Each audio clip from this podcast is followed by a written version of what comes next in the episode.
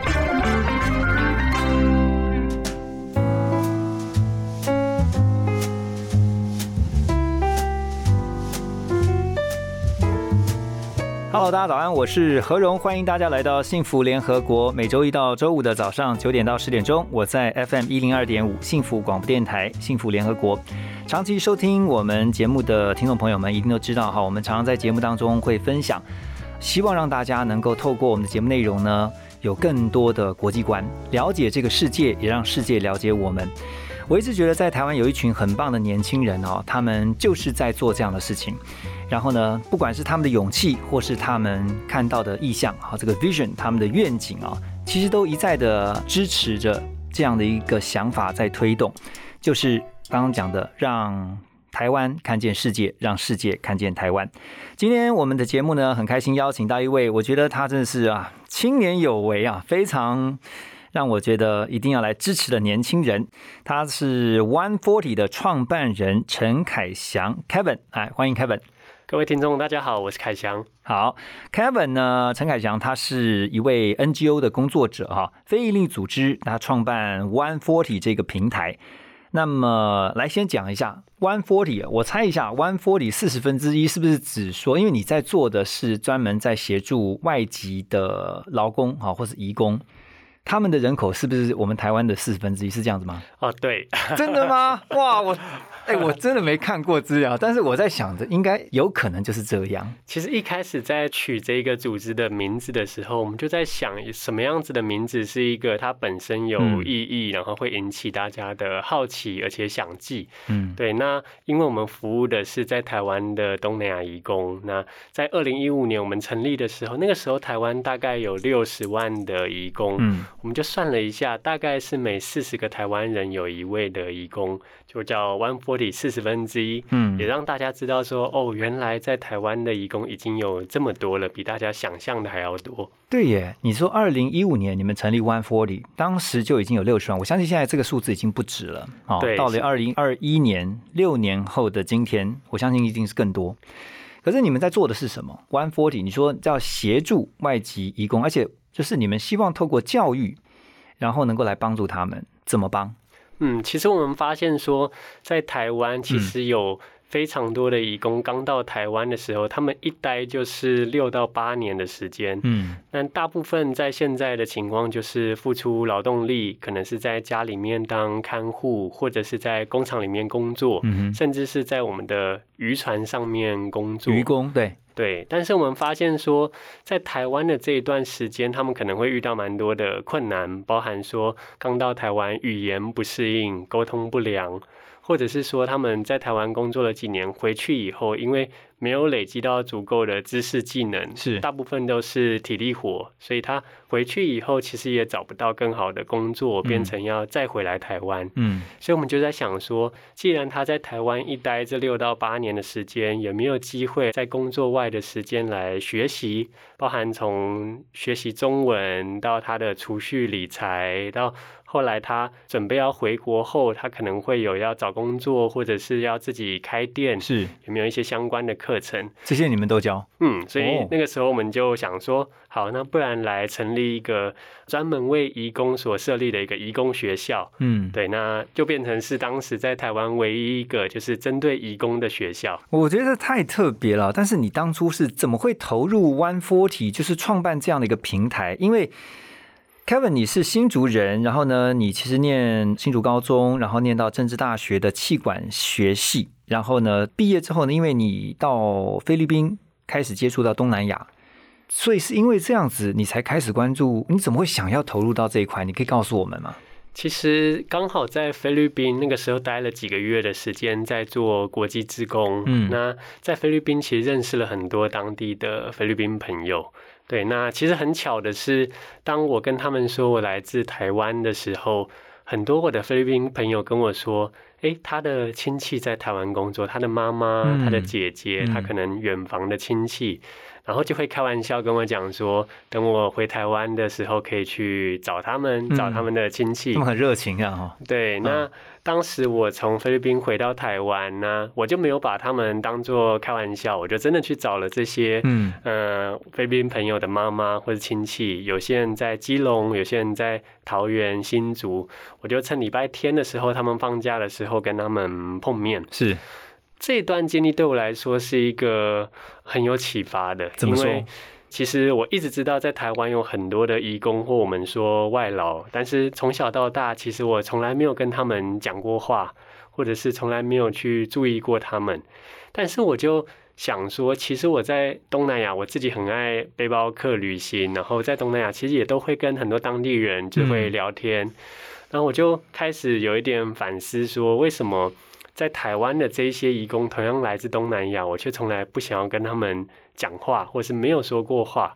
所以这让我开始有了好奇，去了解说，哎，在台湾有这么多这么多来自印尼、越南、菲律宾跟泰国人，嗯，那他们在台湾的生活是什么？嗯，那开始了我一连串去了解他们在台湾的生活，也发现了更多他们的困难或需求，开始在想说，我可以为他们做一些什么，所以才会想到怎么样能够去帮他们办一个学校。对不对？就是专属于他们的学校，然后透过一些教育的方式，让他们增进，包括像在理财啊，包括像在这个未来，不管是他们继续留在台湾，或者是回到他们的故乡之后，能够继续呃维生也好，或说就是让他们能够自我提升的一些方式哈。有没有哪一个啊？你可以举个例子说，让你印象很深刻的一个故事，可以我们分享呢？嗯，其实我这几年来遇见了非常多的义工，然后很多都有让我印象深刻的故事。嗯，那举例来说，有一位印尼的朋友叫玛雅。对，那他现在在基隆工作，然后当看护照顾老人家。是对，那他其实就是在平常当看护的过程之外，礼拜天他自己还组成了一个社团，然后里面有大概四五十位的印尼朋友。嗯哼，啊，他们会每个月固定去北海岸去进滩。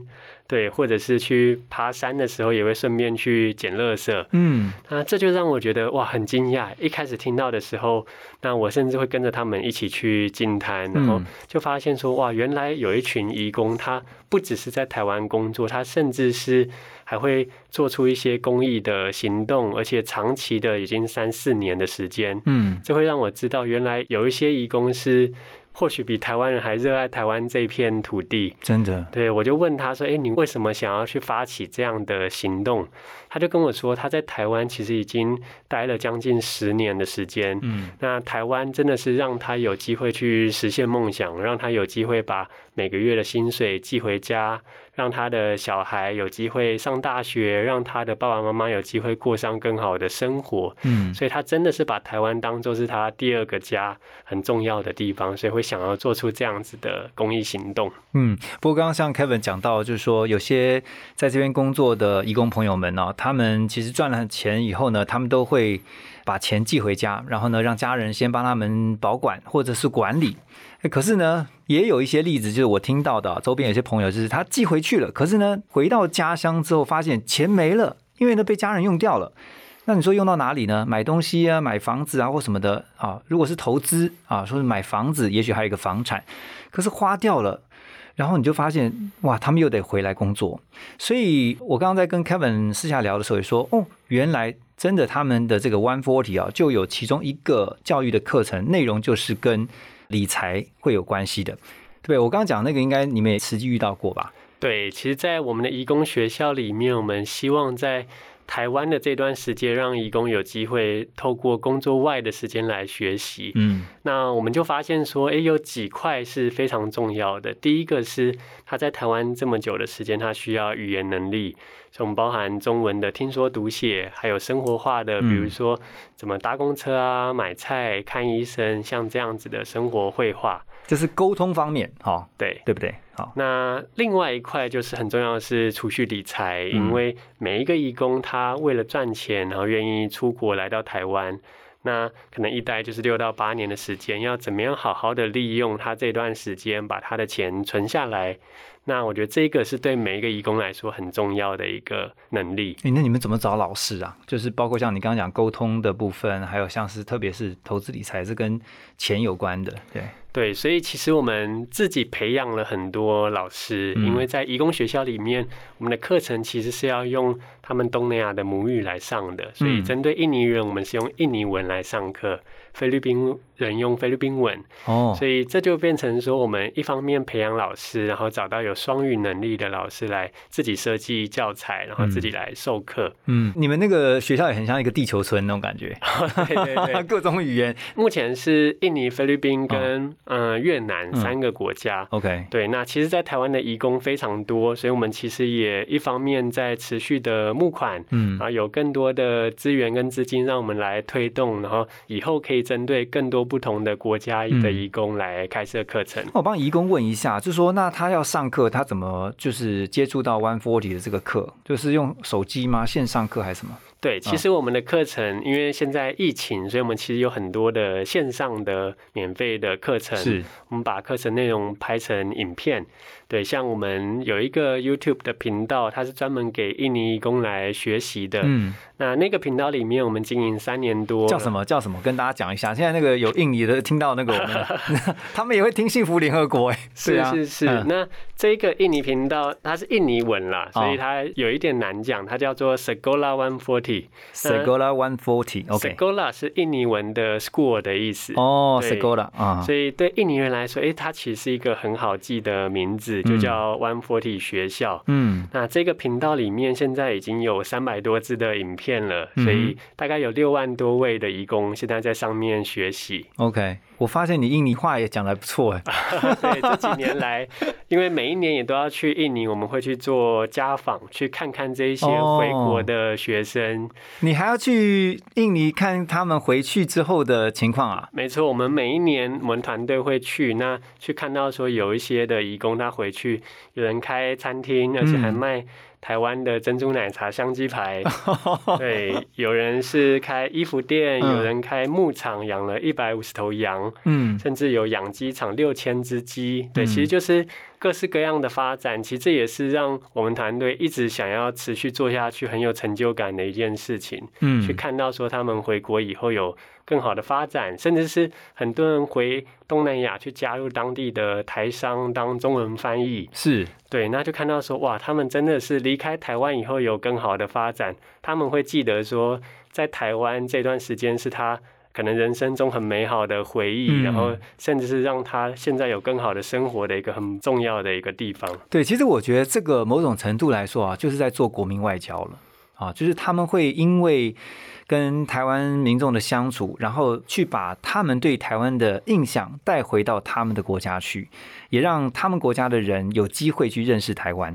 我刚刚突然想到，以后如果去东南亚，假设你熟的国家，包括你刚刚提到菲律宾，还有越南。那都要跟你去才找得到那种在地人才知道的景点的，对，非常多。因为其实会发现说，当我们到这些国家，其实会遇到很多过去在台湾工作，现在回去的义工，嗯，他们有更多不一样的发展。有些人甚至开了餐厅，卖台湾的珍珠奶茶、香鸡排，或者是各式各样的不同的店面，甚至有一些人他。回去自己的家乡，还是继续在台湾的公司上班？嗯，那可能是当中文翻译，因为他在台湾可能有好几年的经验，是可以对这些。到东南亚发展的台商来说，他们变成是一个很棒的人才，等于是会讲中文的当地人。嗯嗯。所以其实我们团队每一年会去东南亚去考察，那看看这些移工离开台湾后的生活，甚至是也发现说，很多人其实就算他回国了以后，他也会跟在台湾的雇主来持续联络。对对，那这就会是一个很好的连接，那也是就是让。我们整个社会其实更多元、友善、包容，然后去看见这些人跟人的更多的情谊。这样，你提到友善包容哈，因为其实我相信在社会还是普遍有存在一个，就是对于移工朋友们的刻板印象。你可不可以列举一些，比如说你观察到的，但是事实上并不是如此嗯，其实大部分的人讲到外劳的时候，其实会听到很多人，比如说很多雇主会。害怕让自己家的看护放假出门，对，可能会有一些既定的印象，就是哎，他可能出去会交到坏朋友啊，他可能会逃跑啊，各式各样的。但是，当我们实际去了解这些义工放假出去，其实他们每一天。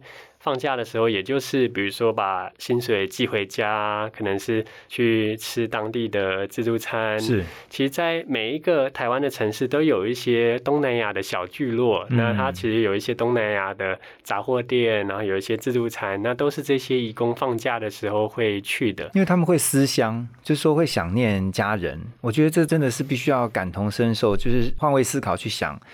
呃，如果你一个人在国外工作，不管你是去哪一个国家，你总是会有就是夜阑人静，或者是说一个人的时候，你就会觉得啊，我好想念我的家人。那这时候，如果在当地有一些同样是来自于故乡的朋友，你当然很希望有机会可以跟他们聊上个两句，对不对？没错，所以其实我们也开始去办了很多的文化交流活动，带着台湾民众去。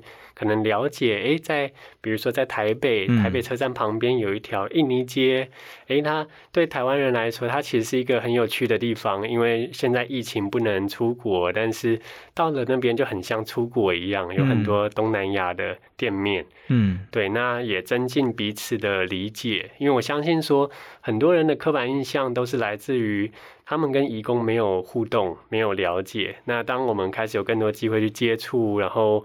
互动，甚至是我们会办一些义工的分享会，他来分享他在台湾的故事，其实就可以让很多的雇主和看护其实有更多的理解，以后就可以好像是一个好队友一样，是。对，那大家都在同一个家庭里面去互相帮忙。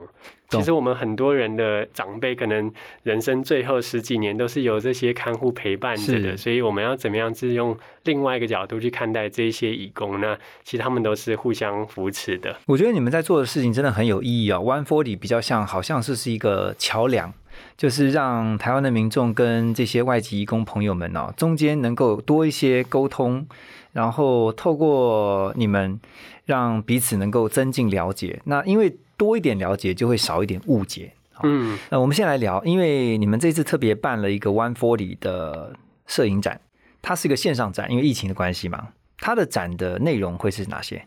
这一次的摄影展很特别，因为我们在想说，除了我们团队自己记录的义工的。摄影作品，然后故事以外，我们这一次特别到全台湾去甄选义工的摄影作品，他们自己拍的呗。对，所以我们其实今年收到了超过一千件的作品，来自印尼、越南和菲律宾。嗯，那他们寄主题是什么？主题，比如说他们拍的有没有设定一个主题给他们？嗯，有，就是我们设定的主题有几个。第一个是他在台湾的生活，OK，以他想要对台湾人说的话，甚至是他可能思乡，他跟故。乡的连接，嗯，所以我们收到各式各样的照片，每一张照片也会配上一段他们写的故事，嗯，那从一千件里面，我们就请到专业的评审，然后我们来筛选，最后选出三十件的得奖作品，我们就把它展出来。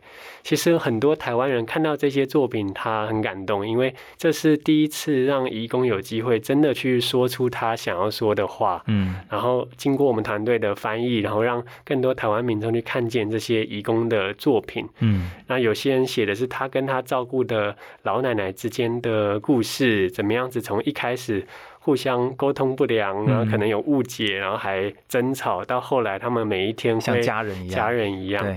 那有一些是他可能在台湾工作外，他比如说会去爬玉山啊，他会去看各式各样的风景，然后他怎么样子来探索台湾。嗯，有一些讲的是他跟他可能在留在印尼的小孩之间，哇，因为没有办法见面，然后他去拍出这样子去思念家人的情感。嗯，那这样子的摄影展，我们也希望未来每一年都可以办，让更多台湾人去看见这些义工的心声。这个展览的资讯，比如说我怎么看这个？One Forty 的线上展，嗯，只要在网络上面查 One Forty 的立体摄影展，其实就可以看到。那每一个人都可以透过一个连接，免费的在上面看到很多的义工作品。OK，然后或者是说你们的，比如说有粉砖或什么吗？没错，对。那或者打 One Forty，或者是打义工学校都可以看得到。OK，好，关键字好，这个 One Forty 或者是义工学校。那刚才我提到的一个问题就是说，你这么年轻，你就在毕业之后投入这个 NGO，家人怎么看呢？就是你怎么会有这样的想法？因为一般的年轻人，大家就想说，赶快找份工作，然后呢，就想办法努力的升迁。对，其实确实，当一开始要做 NGO 非营利组织的时候，一般人还是比较难想象的，因为可能会很多人会觉得，哎，做 NGO 是不是没有薪水，或者是好像要在街上募发票，可能比较悲情的方式。对，但是我其实也发现说，在国外有很多的 NGO，它其实是一个具备专业的工作的，然后也可以做的，比如说很有品牌，用很专业的方式在做，然后有持续的募款来推动计划，嗯，还有很长期的影响力，嗯，所以这也算是我的一个想要挑战自己，然后的一个长远的目标，嗯，就不只是移工的这个议题，而是怎么样子真正成为一个有专业的 NGO 工作者，然后甚至是有机会让更多的。比我更年轻的大学生去知道说这一条路其实是很值得追求的一条路，这样子，我觉得很佩服 Kevin 的理想跟抱负啊。那如果想要来支持你们的话，因为我刚刚也跟你聊到，就是有关于你们的这个营运上面啊，你们的一些资金来源，那你也提到了有一些是民间的，比如小额的捐款，另外就是说，比如说企业的赞助啊，这些都是啊多元的管道可以来协助你们这样的一个施工可以继续的延展下去。对，如果想要支持你们 One Forty 的话。怎么去支持？其实，在网络上搜寻“义工学校”就可以看到我们的计划。嗯，那其实我们的计划在这五六年推动下来，其实已经让好几万的义工来，包含实体跟线上的来学习，而且不只是帮助的是义工本身，甚至是我们发现到，他其实帮助了很多台湾一个一个的家庭，嗯，让义工跟雇主还有他照顾的老人家之间有更好的沟通互动。真的。变成是一个正向的循环，嗯，所以我们也持续的在募集经费以及民间的捐款，可以让我们去开设更多的课程，然后针对更多不同国家的义工，甚至是让我们也开始做了更多类似国民外交，怎么样子让义工在台湾的这些年留下更好的印象，有一天他回去以后，他会去告诉更多朋友、更多家人。那把台湾的好的形象带回去，嗯，这都是我们持续在推动的事情。好，我们就一起来支持 One Forty 啊。然后这个也让我刚刚想到，我们节目当中之前曾经一再提过的一个叫文化同理心的概念，就是说，当你能够去同理别人这些义工朋友我们从他们的国家到台湾来，然后来工作，然后来生活。然后我其实也看到我周边有一些朋友，我记得有一个例子就是呢，有一个他在他的国家，他是歌手。然后他为了到台湾来工作，就做帮佣。有一次他唱歌就超好听，我说哇塞，这个真的是 pro 级的。他才告诉我们说，他原来在他的国家其实是一个专业的歌手。那我说，因为每一个义工其实他们都是多才多艺的，可他到这边来呢，无非也是希望能够有一个很良性的这个雇佣的关系。你怎么对待别人，别人怎么对待你哈。所以我觉得我们就是用友善的一个 open heart。一个开放的心，一个这样的一个胸怀，然后呢，去用爱来爱这些义工朋友们。当然，也希望今天呢这一集节目能够被很多的义工朋友们听到，然后呢，他们能够知道，在台湾有这样一个 One Forty 的组织来协助他们在教育这一块。今天非常谢谢 Kevin 你的分享，谢谢你，我们继续为你加油，好不好？为 One Forty 加油，谢谢，谢谢大家。